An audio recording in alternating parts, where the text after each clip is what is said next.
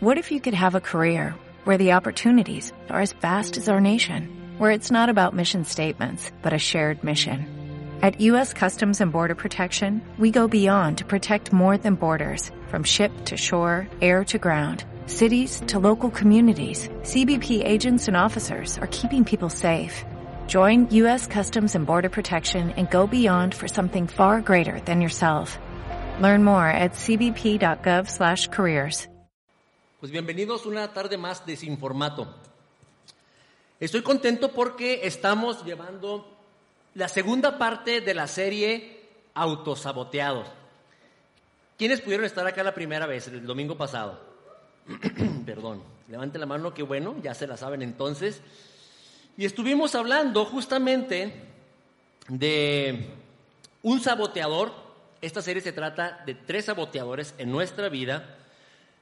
Un saboteador es aquella cosa que simplemente, como la palabra lo dice, sabotea el sueño que tú tienes, puedes sabotear tu vida entera, puedes sabotear algún propósito que te has determinado conquistar, lograr, pero lamentablemente estos saboteadores los llamamos autosaboteadores porque nosotros mismos nos encargamos de autosabotearnos.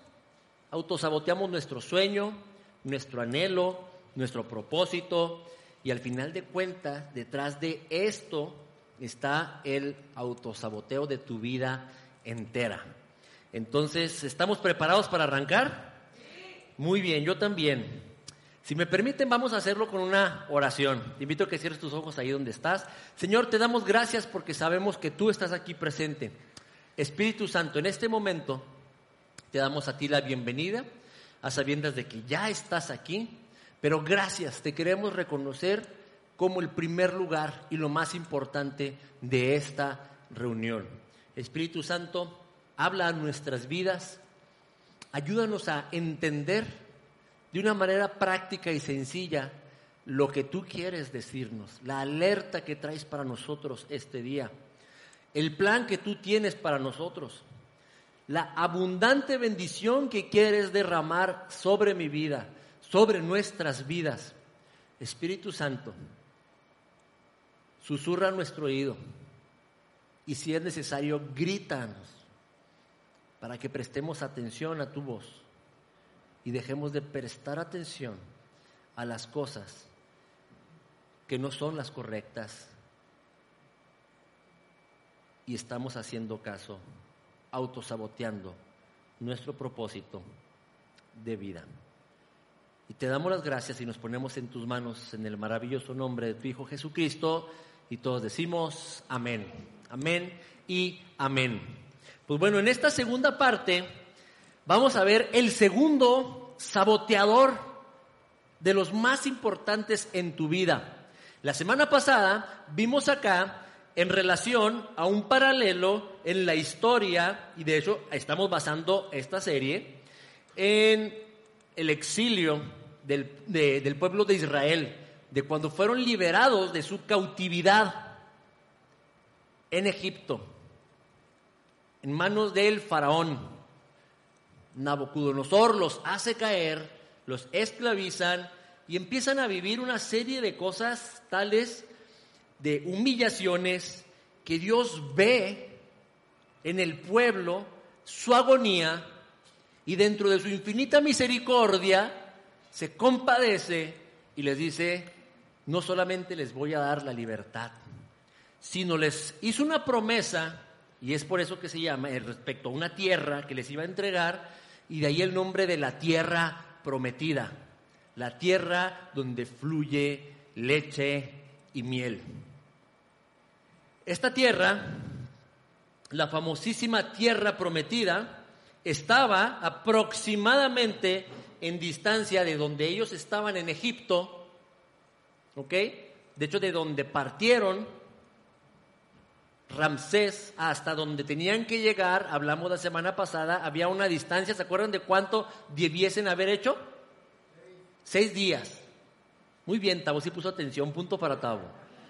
Seis días, aún rodeando, porque recuerden que no se fueron por la parte cortita por sacarle a los filisteos un pueblo guerrero y que eran, pues para qué complicarnos, mejor rodeamos poquito y nos evitamos, nos cruzamos del otro lado de, las, de la acera para que no nos muerda el perro, ¿verdad? Muchos hacemos esto en la realidad. Bueno, ellos, los israelitas, guiados por Moisés, que ya sabemos casi toda la historia, salieron de ahí y vimos cómo justamente antes de llegar a esa tierra tan anhelada, habiendo ya pasado por una serie de milagros, de los cuales prácticamente todos fueron milagros, como lo dijimos, descomunales.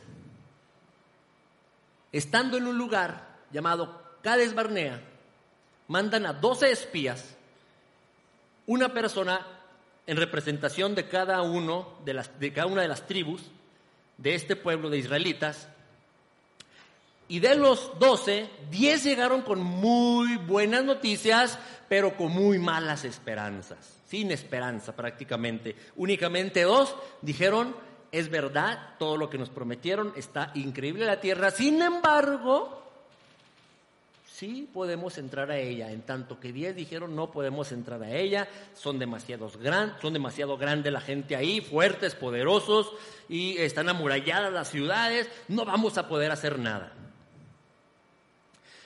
¿Y recuerdan cuál fue el saboteador número uno para poder alcanzar ese sueño? La incredulidad. ¿Quién dijo otra vez Tavo? Eso. Dos puntos para Tavo, por favor. Una agüita para Tavo.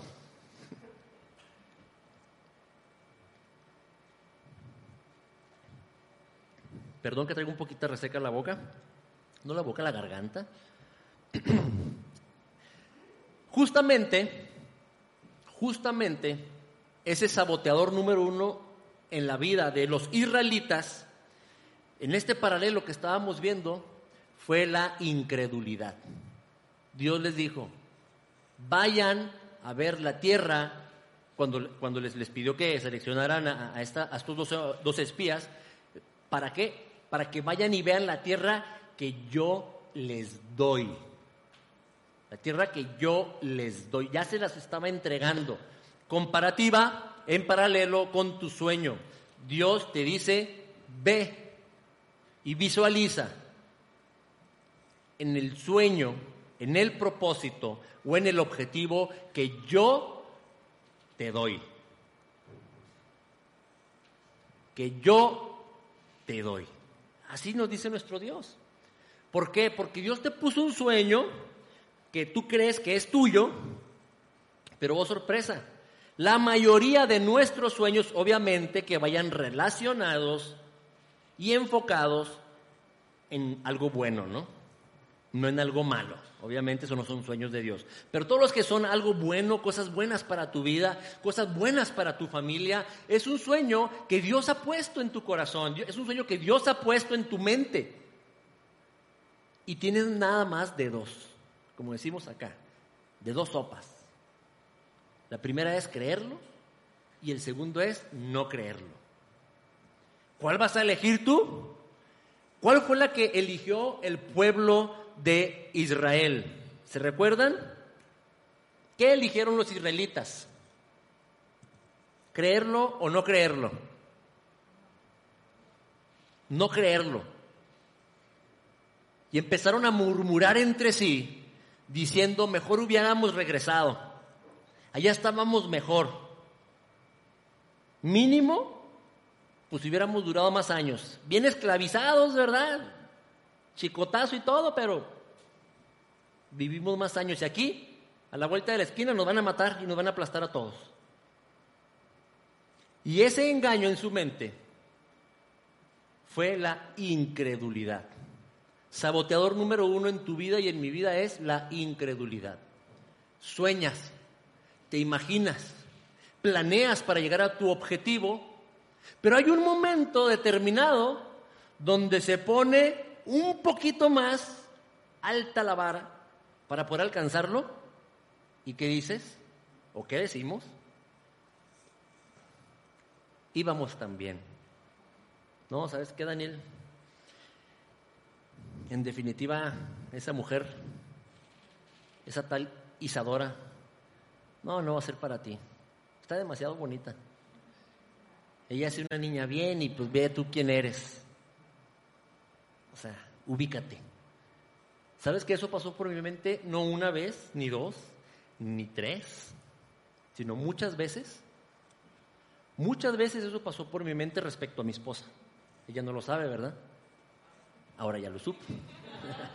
Pero me aguanté 13 años para que, para que lo supiera. ¿Por qué no se lo podría decir?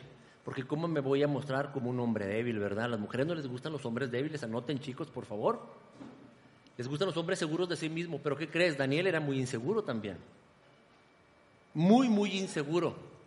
Y sabes que estaba pasando una serie de cosas que ahorita te voy a contar, porque también quiero que veas un poquito del paralelo, porque no me gusta hablar de la Biblia, de un pasaje y decirles, miren qué padre está esto, hagámoslo todos, sino yo sé que tu vida y mi vida, en este caso hoy me toca platicarles a ustedes, debe de ser un testimonio fiel justamente de esto, del poder de Dios en nuestra vida. ¿Ok? Entonces, saboteador número uno, incredulidad. La incredulidad nos lleva, dijimos la vez pasada, a la desobediencia. ¿Y qué crees? Incredulidad y desobediencia simplemente fue o hicieron enojar a Dios. Dice la palabra que Dios se enojó con ellos. ¿Que acaso no están viendo cómo logré que fueran libertados de la esclavitud? O sea, ¿no fui yo el que los sacó de allá? ¿No fui yo el que hizo, el que forzó a los egipcios para que los liberaran? Aún más, los egipcios les rogaban que se fueran. Ya no los queremos aquí, ya váyanse, por favor. Dice la palabra que hasta joyas les dieron.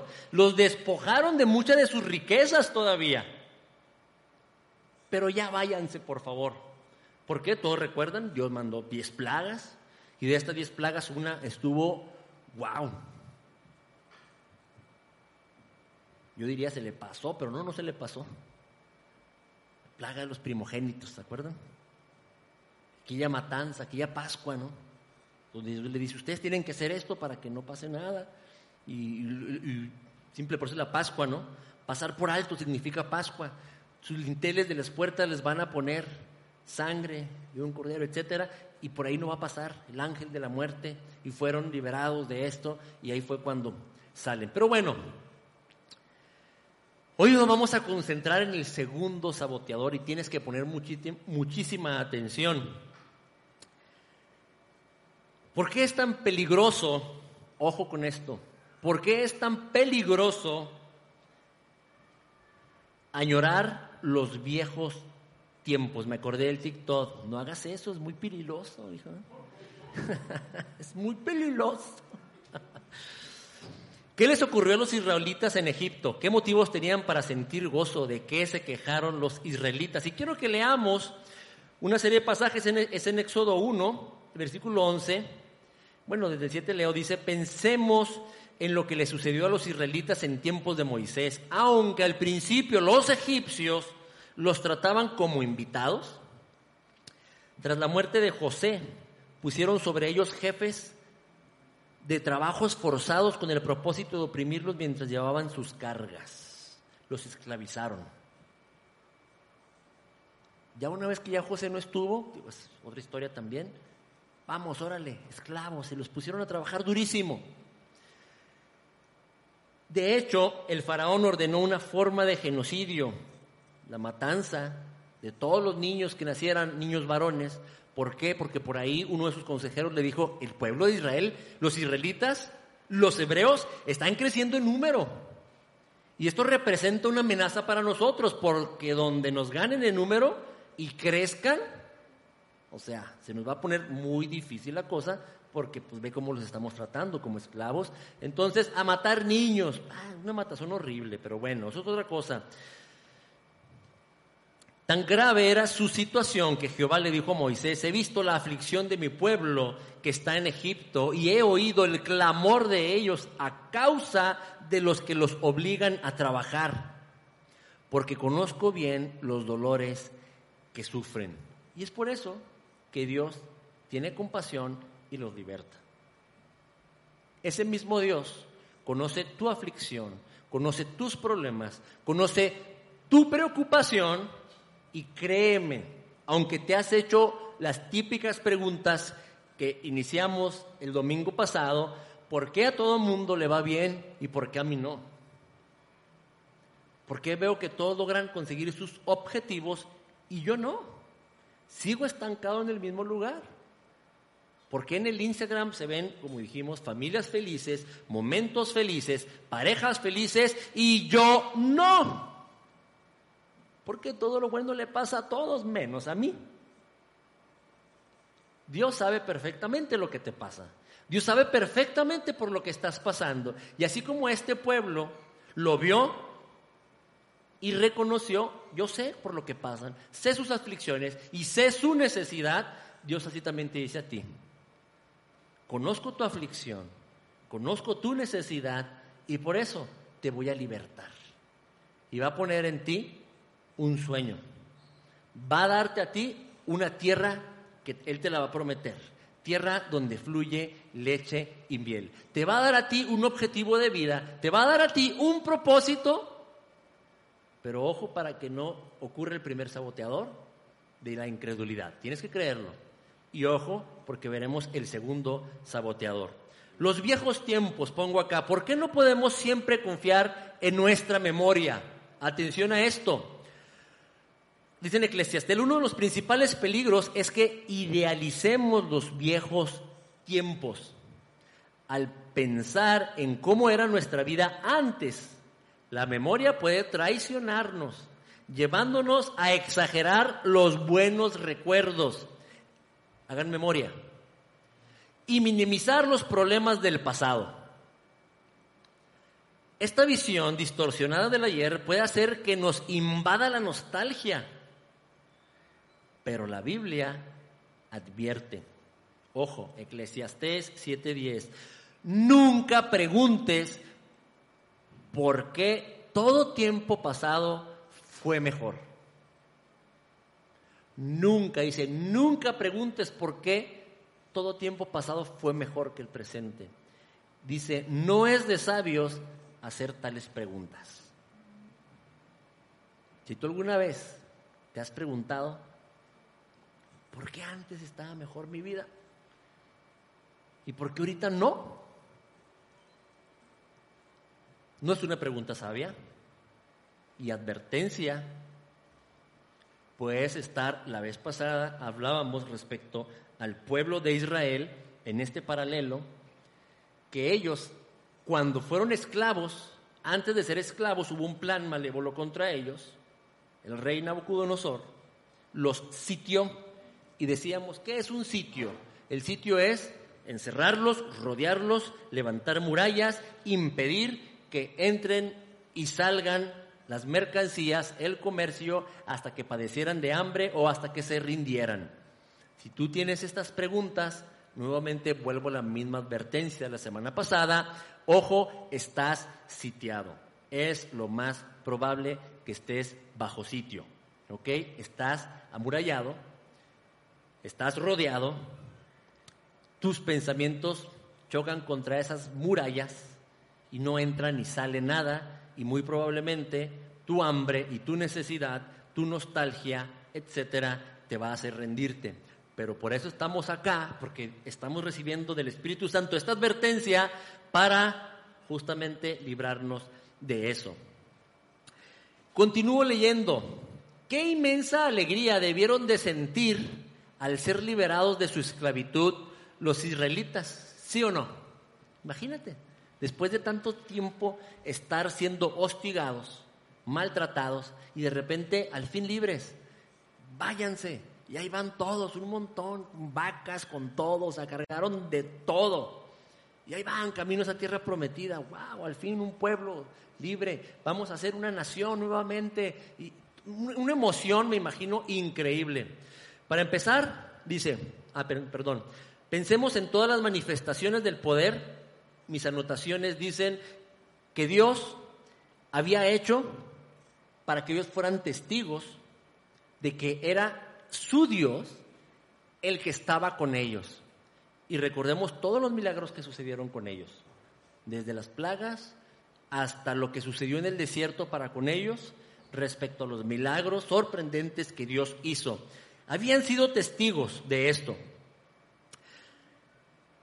del poder de Dios de una forma espectacular. En segundo lugar, los egipcios no solo los dejaron salir de Egipto, lo que les decía ahorita, sino que también les rogaban y hasta les entregaron gran cantidad de oro y plata, imagínense, con tal de que se fueran ya, llévense también eso, pero ya lárguense de aquí. Finalmente tuvieron la alegría de presenciar el fin de Faraón y de sus soldados en el Mar Rojo, ¿se acuerdan? Ya no hay quien los persiga. Faraón junto con sus soldados perecieron en este gran milagro cuando Dios abre el Mar Rojo y lo cierra cuando justamente iba pasando este ejército sobre de ellos. Sin duda el ser testigos presenciales de aquellos emocionantes sucesos fortaleció la fe de ellos y siguieron caminando por el desierto. Si Dios está con nosotros, ¿quién contra nosotros, verdad? Dice la palabra de Dios. Eso mismo ellos pensaron, pues miren, estamos viendo esto, ni modo que digamos que no. Y sabes qué, tu vida y mi vida en paralelo tiene muchísima, muchísima similitud con esta historia. Está plagada de momentos donde podemos decir, si Dios está conmigo, lo puedo ver, puedo ser testigo. Y necesito que hagas un poquito de memoria, porque si rascamos y escarbamos poquito, va a haber muchísimos momentos de este tipo sorprendentes. Yo quiero abrir mi corazón y contarte uno de ellos, para el cual voy a darle otro traguito de agua. Casi no, no, me, no me abro con respecto a esto y van a tener el privilegio de escucharlo aprovechando que somos hoy poquitos, independientemente de quién gane en el Super Bowl, pero por algo.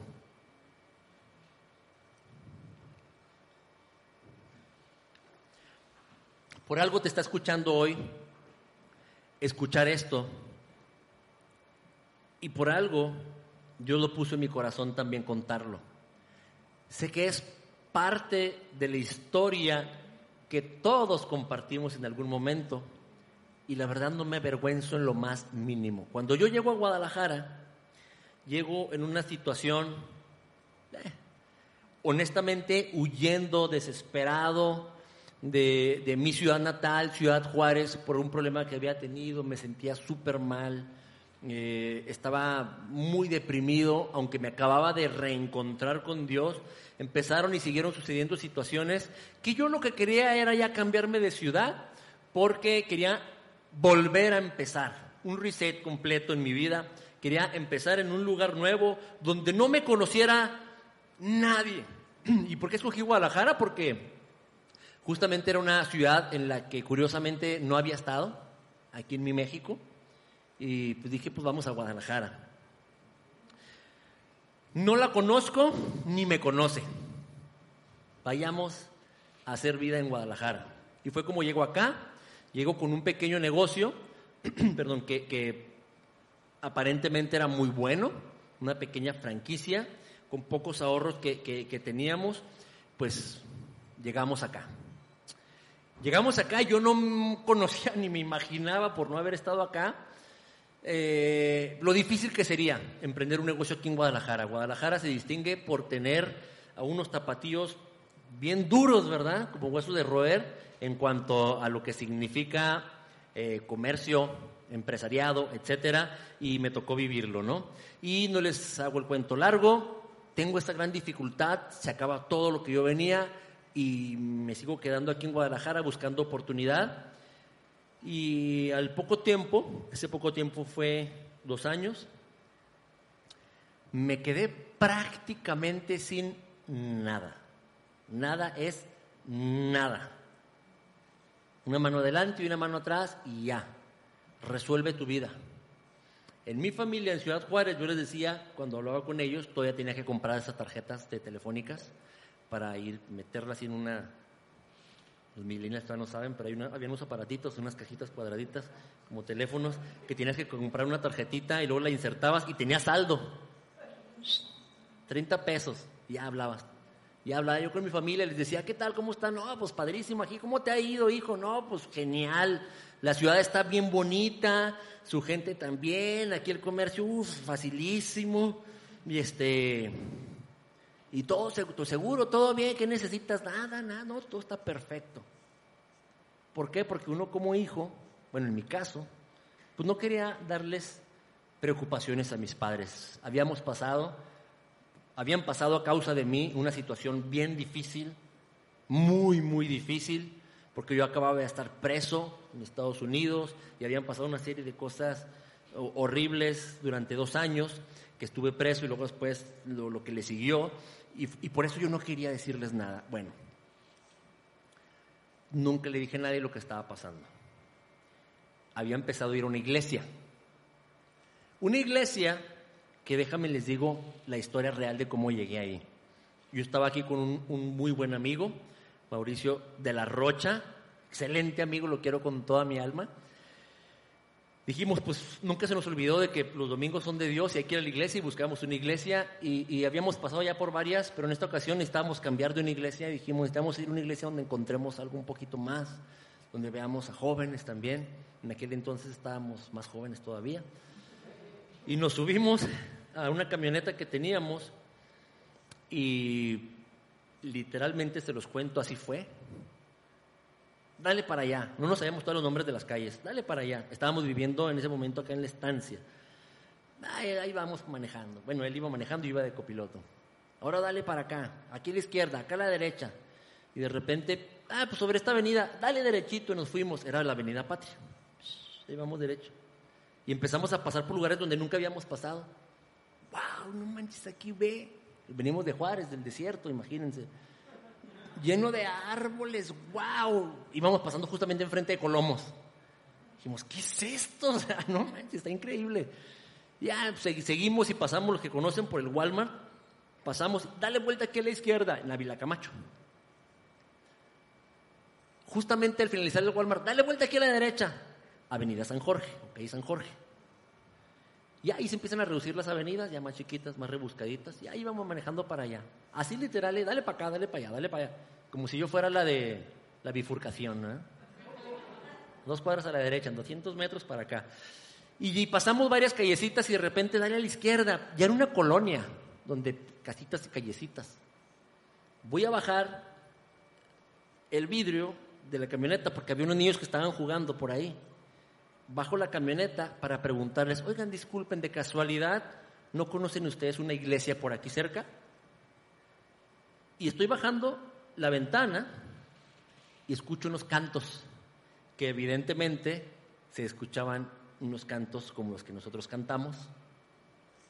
Y dije, llegamos. Y ahí fue un lugar donde nos congregamos por un tiempo en esa iglesia. Ahí fue donde conocí a Isa, mi esposa. Pero bueno, la experiencia que les quiero contar no fue así. Eso fue la voz del Espíritu Santo guiándonos. Y quiero que tú ubiques en tu vida muchas veces que el Espíritu Santo te dice cosas bien locas, pero haz de caso. Bueno, la historia de esto es que hubo un momento en mi vida, yo ya estaba yendo a ese lugar, yo ya estaba yendo a esa iglesia, que es la iglesia Nueva Alianza, donde también recibimos muchísimo y cosas increíbles. Estando allí, empiezan a pasar una serie de cosas en mi vida respecto al trabajo y mi economía, donde mi compañero incluso se tiene que regresar a Chihuahua, yo me aferré, me quise quedar aquí, yo no podía regresar, no quería hacerlo, al grado de que me quedo con cero pesos en mi cartera, me sacan del lugar donde estaba viviendo y durante 22 días vivo en las calles de Guadalajara. Literalmente conocí varios parques, varias banquetas, varias banquitas. Y fue un momento bien difícil para mí. Ser un homeless en las calles de Guadalajara no es nada bonito. Pero entiendes muchísimo a gente que vive en esa condición. Imagínense el sitio donde yo empecé a vivir. sitiado más bien me refiero. Los muros alrededor mío. Entonces yo dije, ¿de qué se trata esto? Pero algo cambió en mí y obviamente no me voy a concentrar en la parte de la historia de cómo fue que salí de eso. Obvio fue gracias a Dios. Pero lo que voy es, seguía yendo a la iglesia. Se me quedó bien grabado en mi mente ese pasaje cuando Dios nos habla respecto a cómo hagamos el ayuno. Dice, si tú estás haciendo ayuno, aunque estás padeciendo de hambre, no denueves tu rostro. O sea, no te pongas así como que, ay, estoy sufriendo porque estoy haciendo un ayuno, ¿verdad? Ay, mírame cómo sufro porque no como nada. Vístete, peínate, bañate. Sé feliz y demuéstrale a todos que todo está bien. Yo vivía en las calles y obvio mi mente y mi cuerpo estaban, pero buscaba lugares para bañarme y tenía mi mochilita con mi ropita. Y lavaba mi ropita, no crean que no. Y llegaba a la iglesia bien cambiado. Aquí estamos. Y nadie sabía en la condición que yo estaba viviendo. Nadie sabía. Y nadie se imaginaba, porque yo no lo demostraba. Y cuando todo el mundo se iba, era el último que me iba porque, pues, pues ¿a dónde vamos? Y pues, ¿para dónde vamos? No quería que me vieran que iba sin rumbo.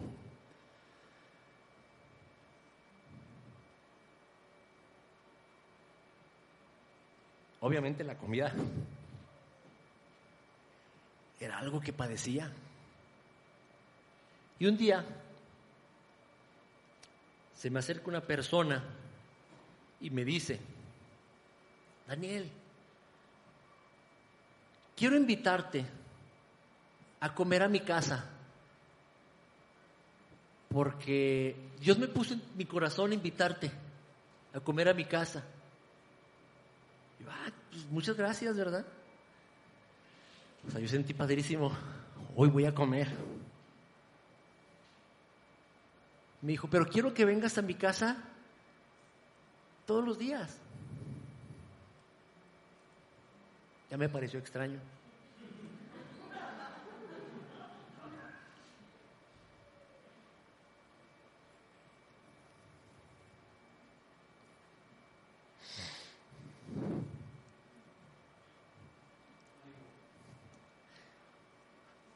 Ella es. Nunca, nunca se lo he dicho así, pero sabe lo mucho que la quiero.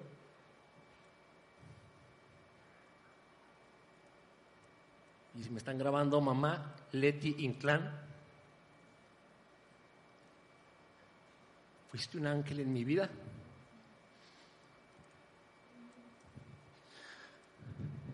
Y durante una temporada larga, ella me alimentó sin saber que yo vivía en la calle. Y eran manjares los que comía en su casa, con su familia, con sus hijas con Paulina, con María Andrea. No, era, era, era increíble, momentos bien felices, postres, o sea, no, no, o sea, wow. Salíamos de su casa, bueno, ya no nos vamos porque tenemos que trabajar. No había trabajo. Era una pequeña mentira por vergüenza.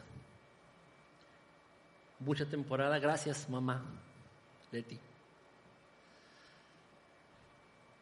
Y así pasó. Se acabó esa temporada. Posteriormente, pues se me acabó la comida otra vez.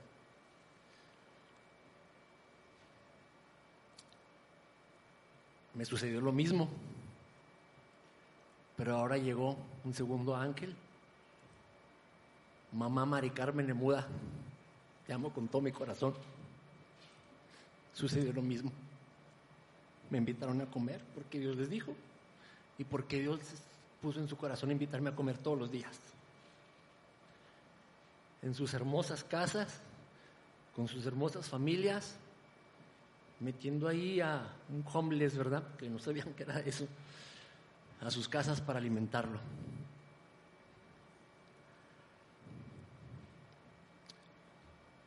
Así es que tengo tres mamás. Son los ángeles en mi vida.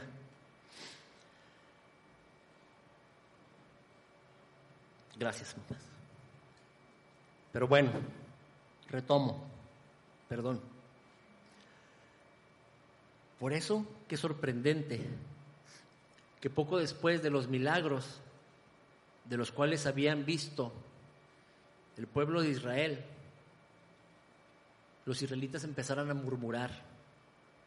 ¿De qué? De la comida. Descontentos con lo que su Dios les estaba dando para comer. Vivían en el desierto, por favor. Comían. Hasta lo chiquearon con carnita, ¿no? Hasta que se hartaran. Dice la Biblia que comieron tanto que les daba tanto hasta, hasta que les saliera por la nariz. Así dice la palabra de Dios. Y exclamaron quejándose, ¿cómo nos acordamos del pasado, que comíamos de balde en Egipto, de gratis? De los pepinos y las sandías y los puerros y las cebollas y el ajo. Pero ahora nuestra alma se halla seca. No nuestro cuerpo, se fijan, dice nuestra alma se halla seca. Nuestros ojos no se posan en cosa alguna sino en el maná se habían vuelto tan miopes que pretendían volver al mismo lugar donde antes habían sido esclavos. Sería como yo, después de aquellas hermosas temporadas con mamá Leti y con mamá Mari Carmen, añorar sus comidas, deliciosísimas comidas, los manjares en esa mesa y después de haber estado con ellas, después de esa temporada tan maravillosa, querer regresar a volver a, y comer en su mesa, pero ignorando la situación en la que estaba viviendo en ese momento. Sí, comía delicioso, pero no tenía dónde dormir, no tenía trabajo, dormía sobre cartones,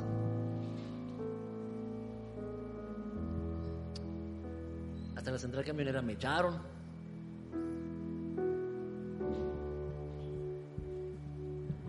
Así los israelitas añoraban la comida.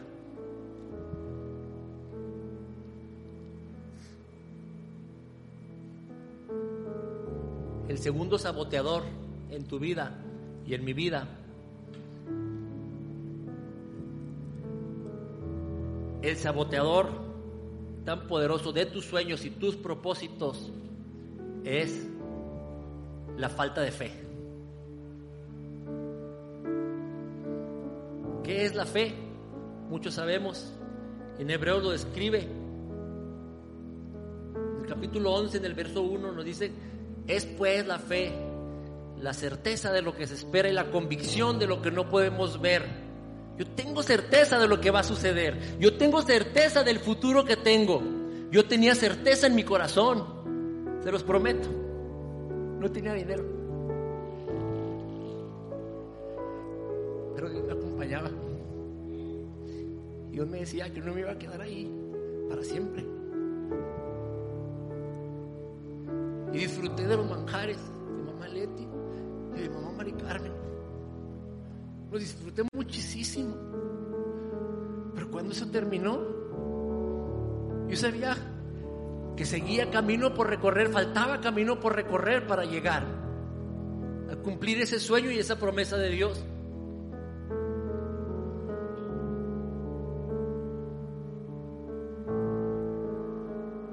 Mi fe seguía, yo confiaba en Dios. Dicen Hebreos 11 en el capítulo, mismo 11, perdón, en el versículo 23 y 30, hasta el 30.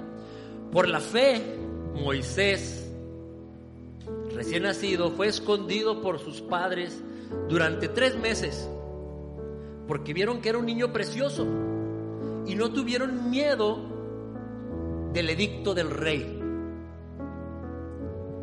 de matar a los niños en aquel entonces. Por la fe Moisés, ya adulto, renunció a ser llamado hijo de la hija del faraón. Imagínense el privilegio. Prefirió ser maltratado con el pueblo de Dios a disfrutar de los efímeros placeres del pecado. Consideró que el oprobio por causa del Mesías era una mayor riqueza que los tesoros de Egipto, porque tenían la mirada puesta en la recompensa por la fe. Salió de Egipto sin tenerle miedo a la ira del rey, pues se mantuvo firme como si estuviera viendo al invisible. Por la fe celebró la Pascua y el rociamiento de la sangre para que el exterminador de los primogénitos no tocara a los de Israel. Por la fe el pueblo cruzó el mar rojo como por tierra seca, pero cuando los egipcios intentaron cruzarlo, se ahogaron. Por la fe cayeron las murallas de Jericó después de haber marchado el pueblo siete días a su alrededor. Jericó era el primer pueblo que tenían que conquistar, era la primera ciudad de esa hermosa tierra prometida. Y por la fe, por la fe de los israelitas, cayeron. Diez hombres dijeron no se puede, únicamente dos dijeron sí se puede, porque Dios está con nosotros. ¿Cuántos consejos hay en tu vida que te están diciendo no se puede y no lo vas a lograr? Es demasiado para ti, ubícate. Solo necesitas de uno. Y ese uno es el Espíritu Santo susurrándote a tu oído diciendo, yo estoy contigo, sí se puede. Ellos no van a poder, pero yo te lo estoy dando. Solo confía. Saboteador número uno. Solo confía. Solo créelo. Segundo, ten fe. Aunque no lo veas ahorita, ahí está. Ten fe. Y hoy el Espíritu Santo te dice, ten fe. Aunque no lo veas. Aunque lo veas demasiado lejos, aunque lo veas imposible, ten fe. Es tuyo. Quiero cerrar con palabras del Señor Jesucristo.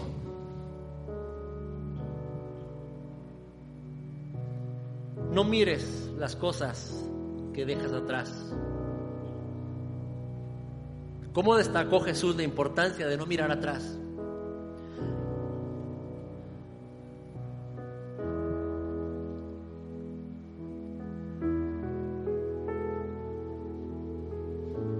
Dice en Lucas 9:62, nadie que ha puesto la mano en el arado y mira las cosas que deja atrás es muy apto para el reino de Dios.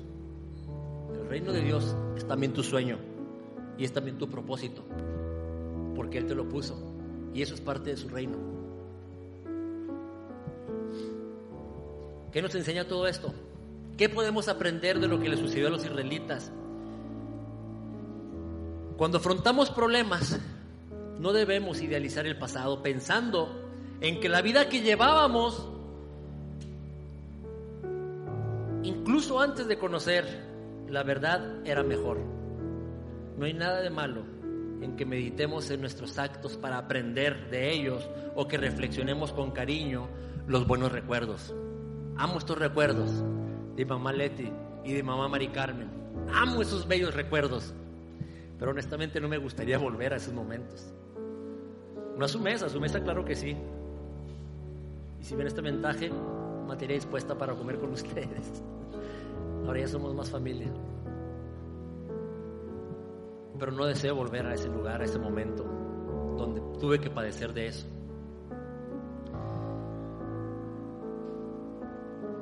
¿Por qué? Porque es importante que mantengamos nuestra perspectiva real. Saboteador número uno, la incredulidad.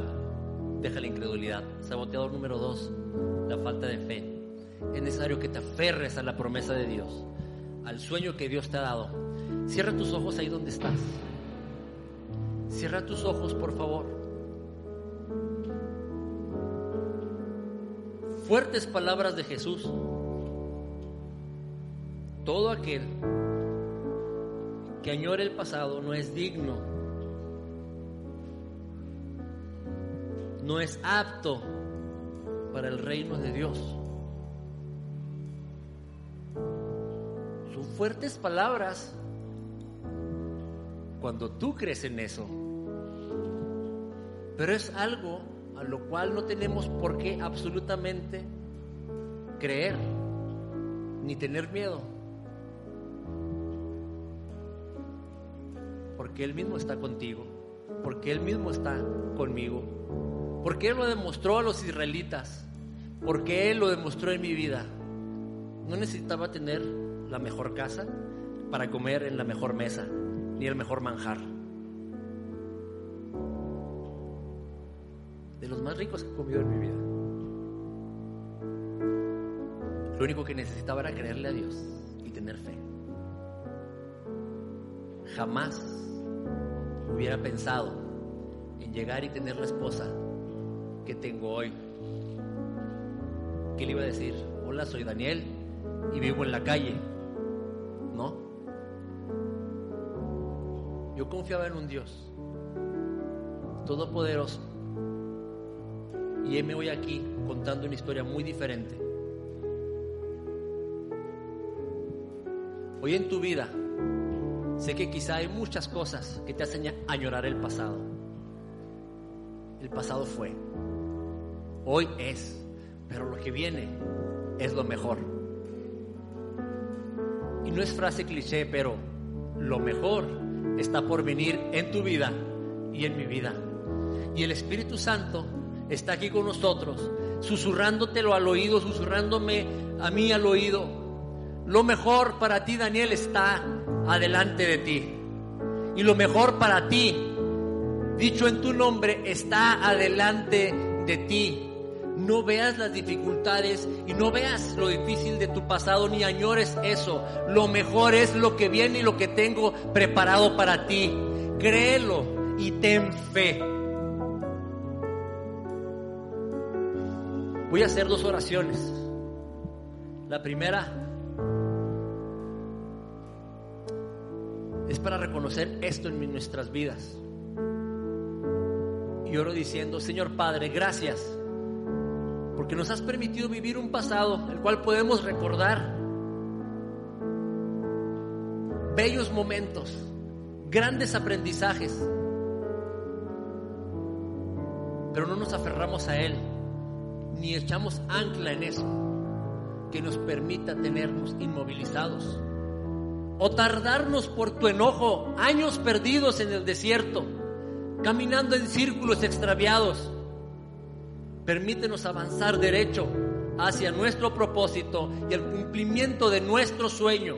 Tú has puesto ahí ese anhelo, Señor, y asimismo tú nos acompañarás, dándonos alimento, dándonos protección, dándonos salud. Y gracias, Padre, porque hacia allá vamos y en ti confiamos.